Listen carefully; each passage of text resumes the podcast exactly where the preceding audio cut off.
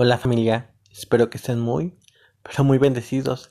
El día de hoy seguimos con el estudio Principios de Identidad. Realmente han sido momentos espectaculares poder juntos descubrir Dios mismo mostrándose en nuestra vida. Hoy quisiera compartirles una parte que está en Hebreos 5, versículos del 4 al 6. Dice así, es un honor ser un sumo sacerdote pero nadie elige por sí mismo.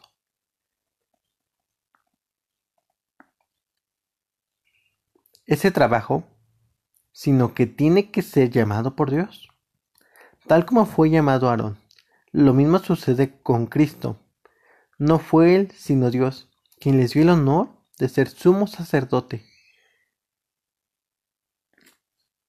Dijo Dios, tú eres mi hijo, y hoy me he convertido en tu Padre. Y en otro texto dice, serás sacerdote para siempre tal como fue Melquisedec. Ahora, vamos a ver una parte muy esencial que vislumbra la palabra. La parte de cómo es que Dios nos llama, nos capacita, nos da un propósito, pero de qué manera es que Dios cambia nuestra identidad. De qué forma pasamos de ser hombres y mujeres normales a ser hijos. De qué manera pasa de ser el Dios a ser nuestro Padre.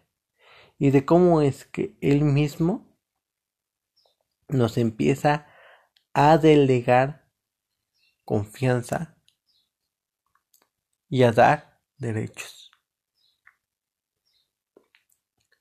Vamos a empezar orando entregarle estos momentos para que Él tome la dirección y nos pueda llevar de la mano con estos temas. Padre, en esta hora te doy gracias por este momento que tú nos permites estar reunidos escuchando la palabra de Dios. Hoy, revélate y muéstranos tu palabra. Enséñanos quién eres tú, cómo te mueves, qué es lo que estás haciendo. Queremos tener la confianza de que lo que tú estás haciendo es lo que tú nos estás mostrando. Amado, enséñanos cada vez más quién tú eres y qué somos nosotros para ti, las funciones que tenemos que tener nosotros. Padre, hoy disponemos nuestro corazón y nuestro tiempo para poder hacer ese momento un momento especial para ti.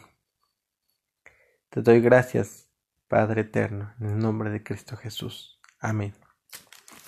Y familia, antes de, de checar algunos detalles, quisiera que me acompañaran al libro de Génesis. Quiero que vean primero un panorama, ya lo habíamos visto anteriormente. Me agradaría que quede bien instituida esta parte hablemos de Melquisedec.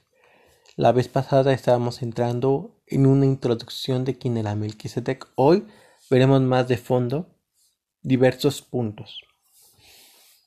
Y primero quisiera que deslumbráramos esto. Melquisedec es un rey que trajo los elementos del nuevo pacto. Y en este nuevo pacto bendijo a Abraham. Ahora, vamos a ver esta parte. Melquisedec dice en Hebreos, habíamos leído que era un sacerdote. Y ese sacerdote fue impuesto antes de la ley, pero el sacerdote de Dios. Entonces, Dios nos está demostrando muchas cosas muy importantes que sobresalen. Una, cuando Dios habla a Abraham para hacerlo Abraham, primero se le muestra y le revela y le da esa bendición. Ahora aquí, antes de que Abra pudiera entrar a vislumbrar la bendición, Dios lo bendice por medio de Melquisedec. Melquisedec es la extensión de la mano de Dios. Ahora, pareciera que es una introducción a todo lo que vamos a ver en la Biblia. ¿Qué vamos a ver en la Biblia? En la Biblia vamos a ver las características del rey, quién es ese rey. Vamos a ver a cómo es que en el cielo se hacen las cosas y cómo es que se apuntalan hacia la tierra. Vamos a ver la manera en que cómo es que Él nos bendice y por qué nos bendice. Vamos a ver todo ello, pero para esto primero es entender que Melquisedec ya estaba instituido desde antes, al igual que Jesús. Jesús fue instituido desde la creación. Y así como Melquisedec nadie sabe de dónde viene, ni cómo viene, ni de sus padres, ni de nada. Asimismo Jesús. Jesús no conocemos o entendemos cómo es que ya estaba instituido desde, desde el inicio. Pero ya estaba. Es el Hijo de Dios. Ahora vamos a ver una parte muy importante. Porque aquí Melquisedec bendice a Abraham. Y algo hermoso es que dice Abraham que el Dios Altísimo te bendiga, creador del cielo y de la tierra. Ahora, para que Melquisedec pudiera reconocer quién era Dios, tenía que haber conocido a Dios. Era la extensión plena de la palabra de Dios. Ahora, ¿por qué regresamos a esta parte? Porque regresamos a una parte también muy esencial, la parte de que cómo se vislumbra que es el inicio también de un pacto diferente. ¿Por qué? Porque con Noé Dios hizo un pacto con la tierra, pero se destruyó la tierra por causa de que la humanidad empezó a hacer delitos y cometer pecados más graves que los primeros.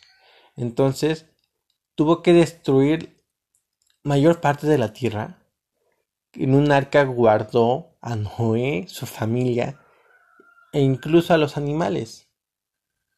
Volvió nuevamente toda la humanidad a volver a pervertirse, pero para esto ve Abraham, el que está bajo la descendencia de Noé. Este hombre, que es Abraham, es el hombre que apuntala hacia la fe. Entonces vemos también a la fe y vemos un nuevo pacto con el vino y el pan. Más adelante veremos con detalle, aunque ya lo mencionamos en anteriores audios, cómo era que esas eh, partes que está enseñando apuntalan hacia un nuevo pacto. Y algo más importante, habla del diezmo, que igual esa parte está desde el Antiguo Testamento, pero mucho antes del Antiguo. O sea, aún no estaba ni la ley y ya se estaba instituyendo. O sea, son cosas que se están instituyendo desde el inicio. Cuando la tierra estaba desordenada y vacía. Y a lo mejor no lo estamos viendo como en el punto de Génesis. Pero sí había un desorden espiritual porque todos hacían lo que querían. Y estaba vacío porque no permitían que Dios entronara en su corazón. No había ningún justo, pero por la fe Dios hace justo a Abraham. Ahora, haciendo esa comparativa, vemos que ahora en la parte que es el libro de Deuteronomio, en el capítulo 18, Dios les muestra y hace un recuento cómo es que Dios elige a Aarón. Ahora, recordemos que Aarón es el hermano de Moisés. Moisés es el hombre que Dios utiliza para sacar al pueblo de Egipto. Y Aarón, Dios lo instituye como un sacerdote a él y a toda su familia. Vamos a ver aquí. Dice así. Capítulo 18, versículo 1. Del de Deuteronomio. Los sacerdotes serán de la tribu de Leví como tal, no tendrán su parte en el territorio dentro de Israel, sino que vivirán de las ofrendas que comían que se le ofrecen al Señor. Más adelante dice, mm, así, la tribu de Levi no tendrá herencia entre sus hermanos El Señor es su herencia, como lo prometió. Esto será lo que pertenecen por derecho al sacerdote, en sacrificios que haga el pueblo, que sean toros, las espaldillas. Y aquí Dios nos está mostrando que Dios escoge una tribu. Es la tribu de Levi. Más, más adelante dice en el versículo 5, el Señor Dios ha elegido a Levi y a sus descendientes de entre todas las tribus para que sirvan como sacerdotes en el nombre del Señor para siempre. Si un levita quiere dejar una de tus ciudades de los israelitas, puede irse cuando quiera, ir a un lugar que el Señor elegirá y podrá servir en el nombre del Señor su Dios, como todos sus hermanos levitas, que sirven al Señor ahí. Comerá lo mismo porción de comida que ellos, aparte de que los recibí por la venta de las porciones de su familia. Ahora, vamos a ver aquí una parte importante. Dios instruye a una familia de hombres y mujeres con un propósito de que la humanidad, o más bien el pueblo, pudiera ver podría entrar una generación diferente, una generación diferente a la que anteriormente se le presentó. ¿Por qué? Porque cuando se le presenta a Jesús al pueblo, cuando se le presenta a Dios mismo, más bien, a través de ese nube de estruendo, tuvieron miedo y no supieron qué hacer. Y ellos rechazaron el poder entrar. Pero Dios siguió diciendo, quiero que ellos entren. Y por eso escoge a un cúmulo de personas, porque ese cúmulo de personas constantemente se estaban purificando, constantemente estaban siendo apartadas para el servicio. ¿Por qué? Porque si una persona no era purificada, moría. Entonces realmente eh, ese, esas personas eran personas especiales dentro del pueblo. Porque Dios quería mostrarle al pueblo que sí podía haber personas que entraran en la presencia de Dios. Y era una forma como incitar al pueblo que el pueblo también podía entrar en algún momento a la presencia de Dios. Y es bien curioso porque mm, Dios empieza a mostrarles que era mucho mejor la herencia que Dios les iba a dar, como que trataba como que el pueblo inspirarlos y motivarlos a que ellos trataran de buscar lo mismo que el pueblo, que era el ejemplo, que era Levi. Ahora en estos levitas eran hombres de la misma descendencia de Levi, era Aarón. Aarón en ese momento, él era un hombre que aparte de ello tenía cuatro hijos. Pero de esos cuatro hijos, dos de ellos se habían muerto porque aunque ya estaban purificados, no hacían lo que Dios quería, entonces murieron. Y posteriormente Dios consagra a los demás hijos. Dice así en el capítulo 29 Ahora te voy a decir que lo que harás con Aarón y sus hijos para consagrarlos como sacerdotes. Ahora, le doy una instrucción, pueden ser consagrados. Consagrados es purificados, apartados, con especie, eh, es apartados con una instrucción específica. Esa es la palabra correcta, ser apartados. Entonces, por eso era consagrar, apartar para algo en específico que Dios quería usarlos. Quería usarlos para santificados, para que pudieran servir constantemente delante de la presencia de Dios. Recordemos que había un lugar que era el tabernáculo. El tabernáculo era una tienda donde en ese lugar era el lugar específico donde descansaba Dios. Bajaba una nube de fuego, pero algo bien chistoso se repartía en tres partes.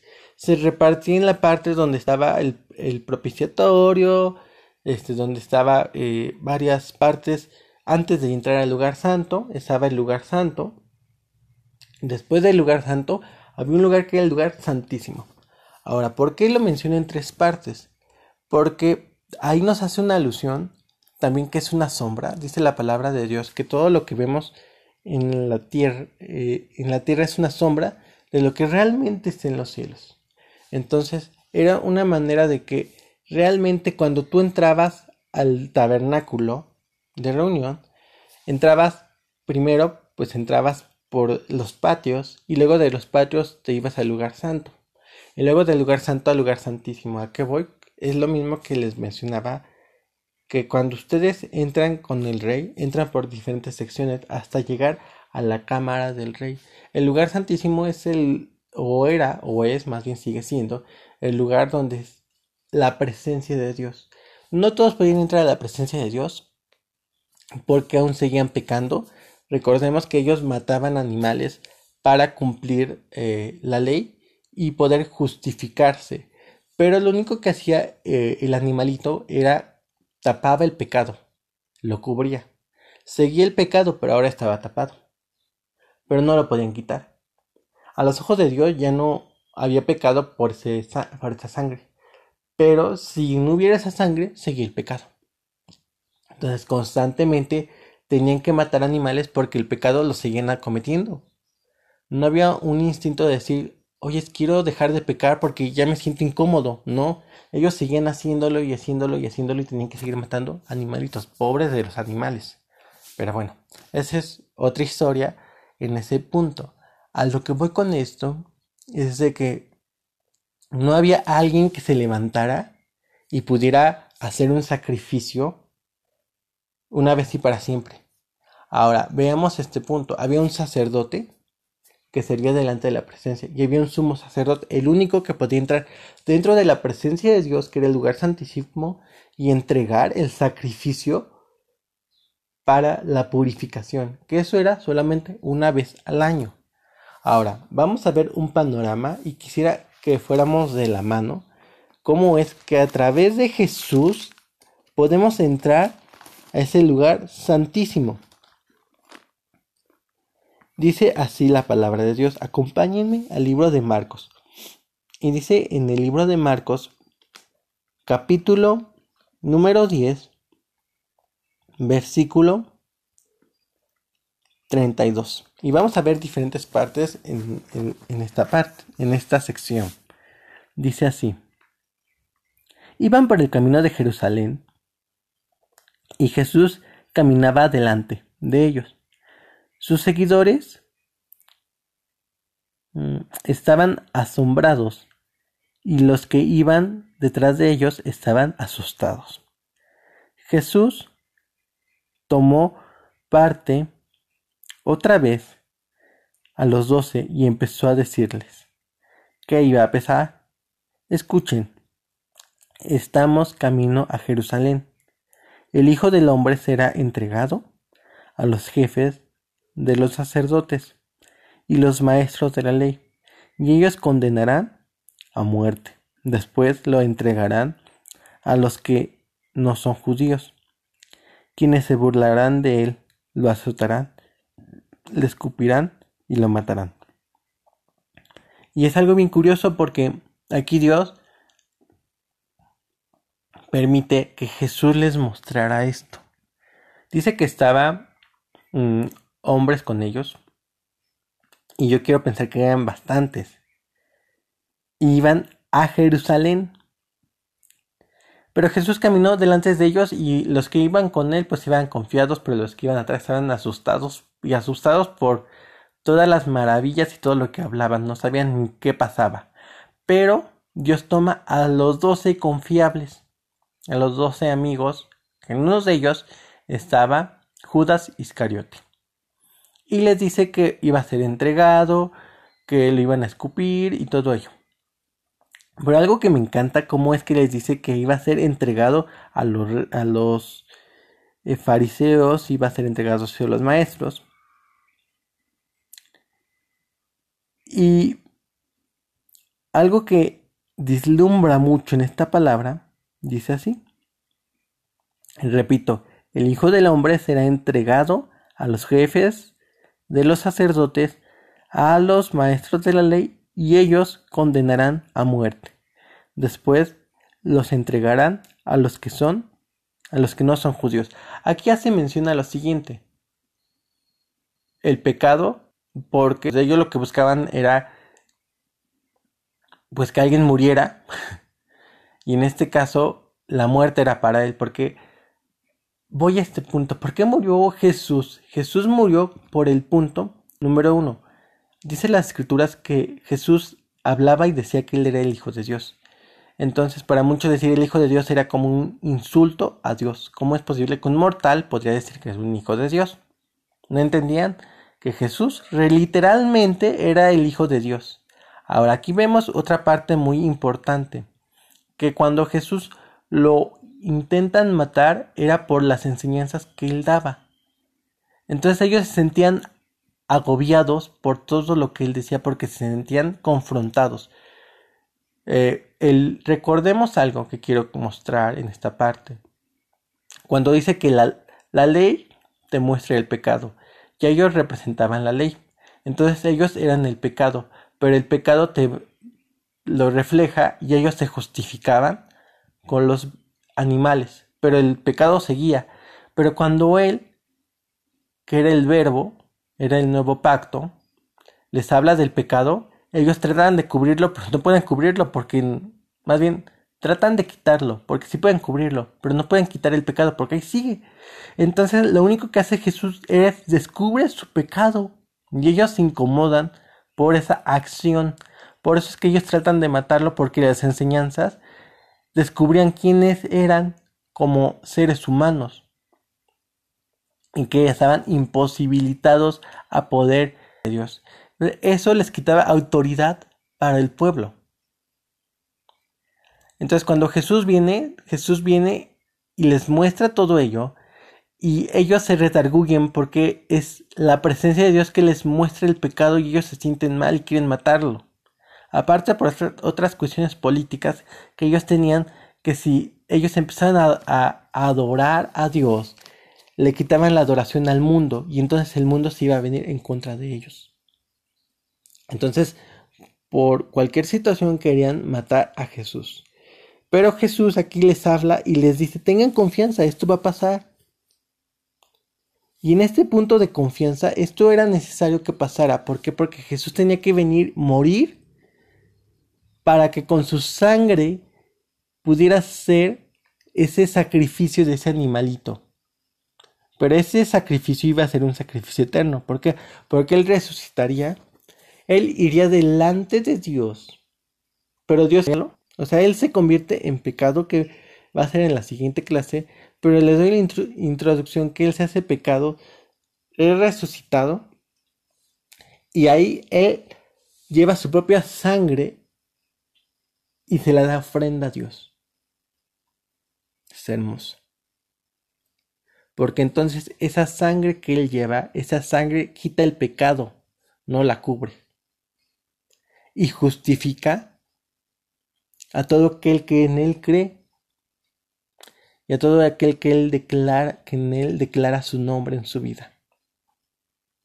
Es hermoso. Entonces tú y yo, a través de ese sacerdote, que es Melquisedec, se hace un sacerdote para siempre.